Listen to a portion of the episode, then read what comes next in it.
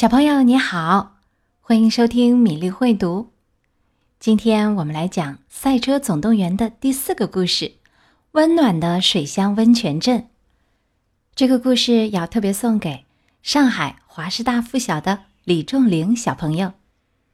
水乡温泉镇上又有激动人心的大事儿了，闪电和小镇居民们建起了一座赛车中心，小镇。被潮水般涌来的游客塞满了，哇！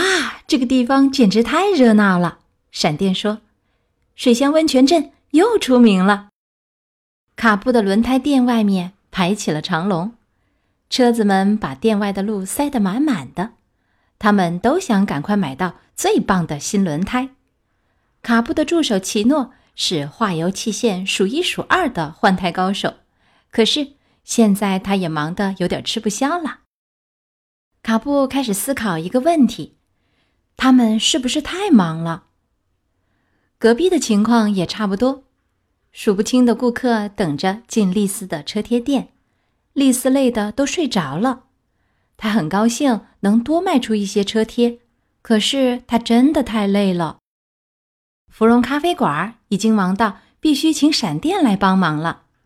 看到闪电麦昆当服务生，这些远道而来的游客激动极了。沙利的汽车旅馆的房间全都住满了，可是还有很多游客没有地方住。士官长把军需帐篷借给沙利，以解燃眉之急。沙利说：“这个镇子真是太忙了，我觉得应该开一次小镇会议。闪电，你能把大家召集过来吗？”“当然。”哦，闪电打着哈欠说：“很快，水乡温泉镇的居民们都聚集到卡布轮胎店前面的空地上。朋友们、邻居们，莎莉说：‘水乡温泉镇又变成繁忙和重要的镇子了，我们成功了。’这很好。”雷蒙说：“但是我太忙了，忙的我都有一周没给自己做彩绘了。”我们得缓一缓，辉哥说：“我们需要休息一下。”就在这时，闪电发现丽丝好像在发抖。莎莉，外面太冷了，他说：“我们去法院里面开会吧。法院里面很暖和。”莎莉，板牙说：“你能给我们讲一个睡前故事吗？”睡前故事，莎莉笑着说：“什么类型的？”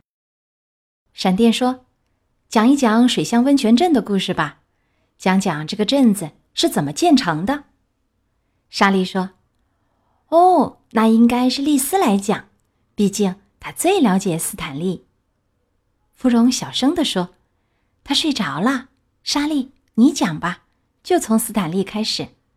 莎莉笑了笑：“好吧，大家都准备好了。”车子们低声回答说：“好啦。”莎莉开始讲述了：从前，这儿只是一片炎热的沙漠，一眼望过去，根本就没有地方可以加油或者加水。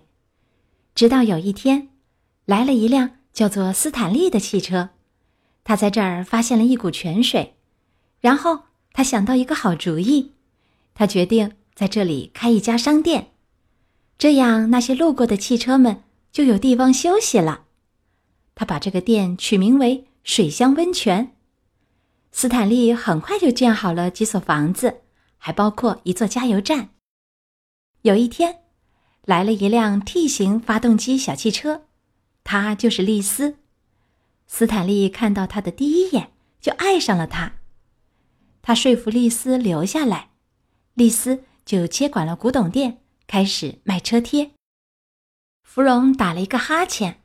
然后笑着说：“莎莉，跟我们说说，斯坦利是怎么到了镇中心的那块大石头上的吧？”哦，那可是一个有趣的故事。莎莉说：“有一天，斯坦利和丽丝在附近转悠，想考察考察新商店的地址。这时，沙漠里卷起了尘暴。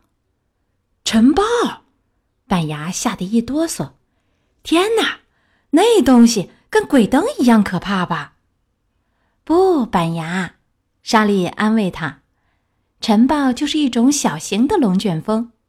那天从沙漠里卷起来的尘暴很强，强到把斯坦利卷到了半空中。斯坦利落到了一块大石头上，就是现在竖着斯坦利雕像的那块大石头。说到这里，莎莉环视四周，让他惊讶的是，大家都还没睡着。闪电说：“接着讲，这个故事太棒了。”好，莎莉高兴地说：“不久以后，斯坦利和丽丝扩建了整个小镇。丽丝在镇中心开了一家更大的古董店，接着其他的商店也建起来了，有一家轮胎店，一家彩绘店，还有一家咖啡馆。所有从六十六号公路来的汽车都会在水乡温泉镇停留。”水乡温泉镇当年曾经是一个非常友好的小镇。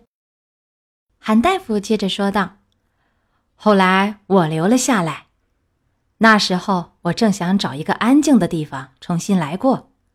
水乡温泉镇正好满足我的要求。”然后韩大夫又讲了一辆来自拉斯维加斯的富有的巡航车怎么在山顶上开启了轮景旅馆的故事。哦。那可是个好地方，韩大夫说：“州长都在那儿住过。”警长自豪地说：“从那时候开始，我们就知道了这个小镇有多么重要。镇子越来越大，所以我们选举出了一名警长，就是我。我又邀请小红从外地搬过来。每个小镇都得有一辆消防车，不是吗？”警长又讲了讲。他是怎么让小镇居民接受小红的？小红太害羞、太安静了。但是很快，大家就发现，不管什么时候，只要他们需要帮助，小红总是第一时间出现。警长接着说：“板牙路过水乡温泉镇时，卡布、奇诺和芙蓉热情地招待他，他觉得很温暖，就留下来了。”板牙拖车公司。很乐意为您服务，板牙说。韩大夫说：“板牙非常友好，好多旅客都迷上他了呢，包括我。”闪电说。板牙开心的笑了。莎莉说：“所以你看，为了斯坦利和丽丝，不管我们有多累，我们也应该让水乡温泉镇一直是一个快乐友好的小镇。”韩大夫说。我们也得照顾好自己，不能再加班了，也不能再熬通宵了。第二天傍晚，所有的商店都准时关门了，大家都涌到六十六号公路上散步。六十六号公路是世界上最好的一条路，因为这条路通向温暖的家——水乡温泉镇。今天的故事《温暖的水乡温泉镇》讲完了。赛车总动员的另外三个故事：水乡温泉镇国际邀请赛、维修队大行动、六十六号公路历险，都可以点击今天公众号文章里的链接来收听。小朋友，你还记得吗？小镇居民们遇到了问题，他们是怎么解决的？对他们召开了一个会议，一起讨论和交流。在米莉和琪琪的家里。我们也每周召开一次全家会议，除了表达对彼此的感谢，也把需要解决的问题放在一起讨论，大家一起商量解决办法呢。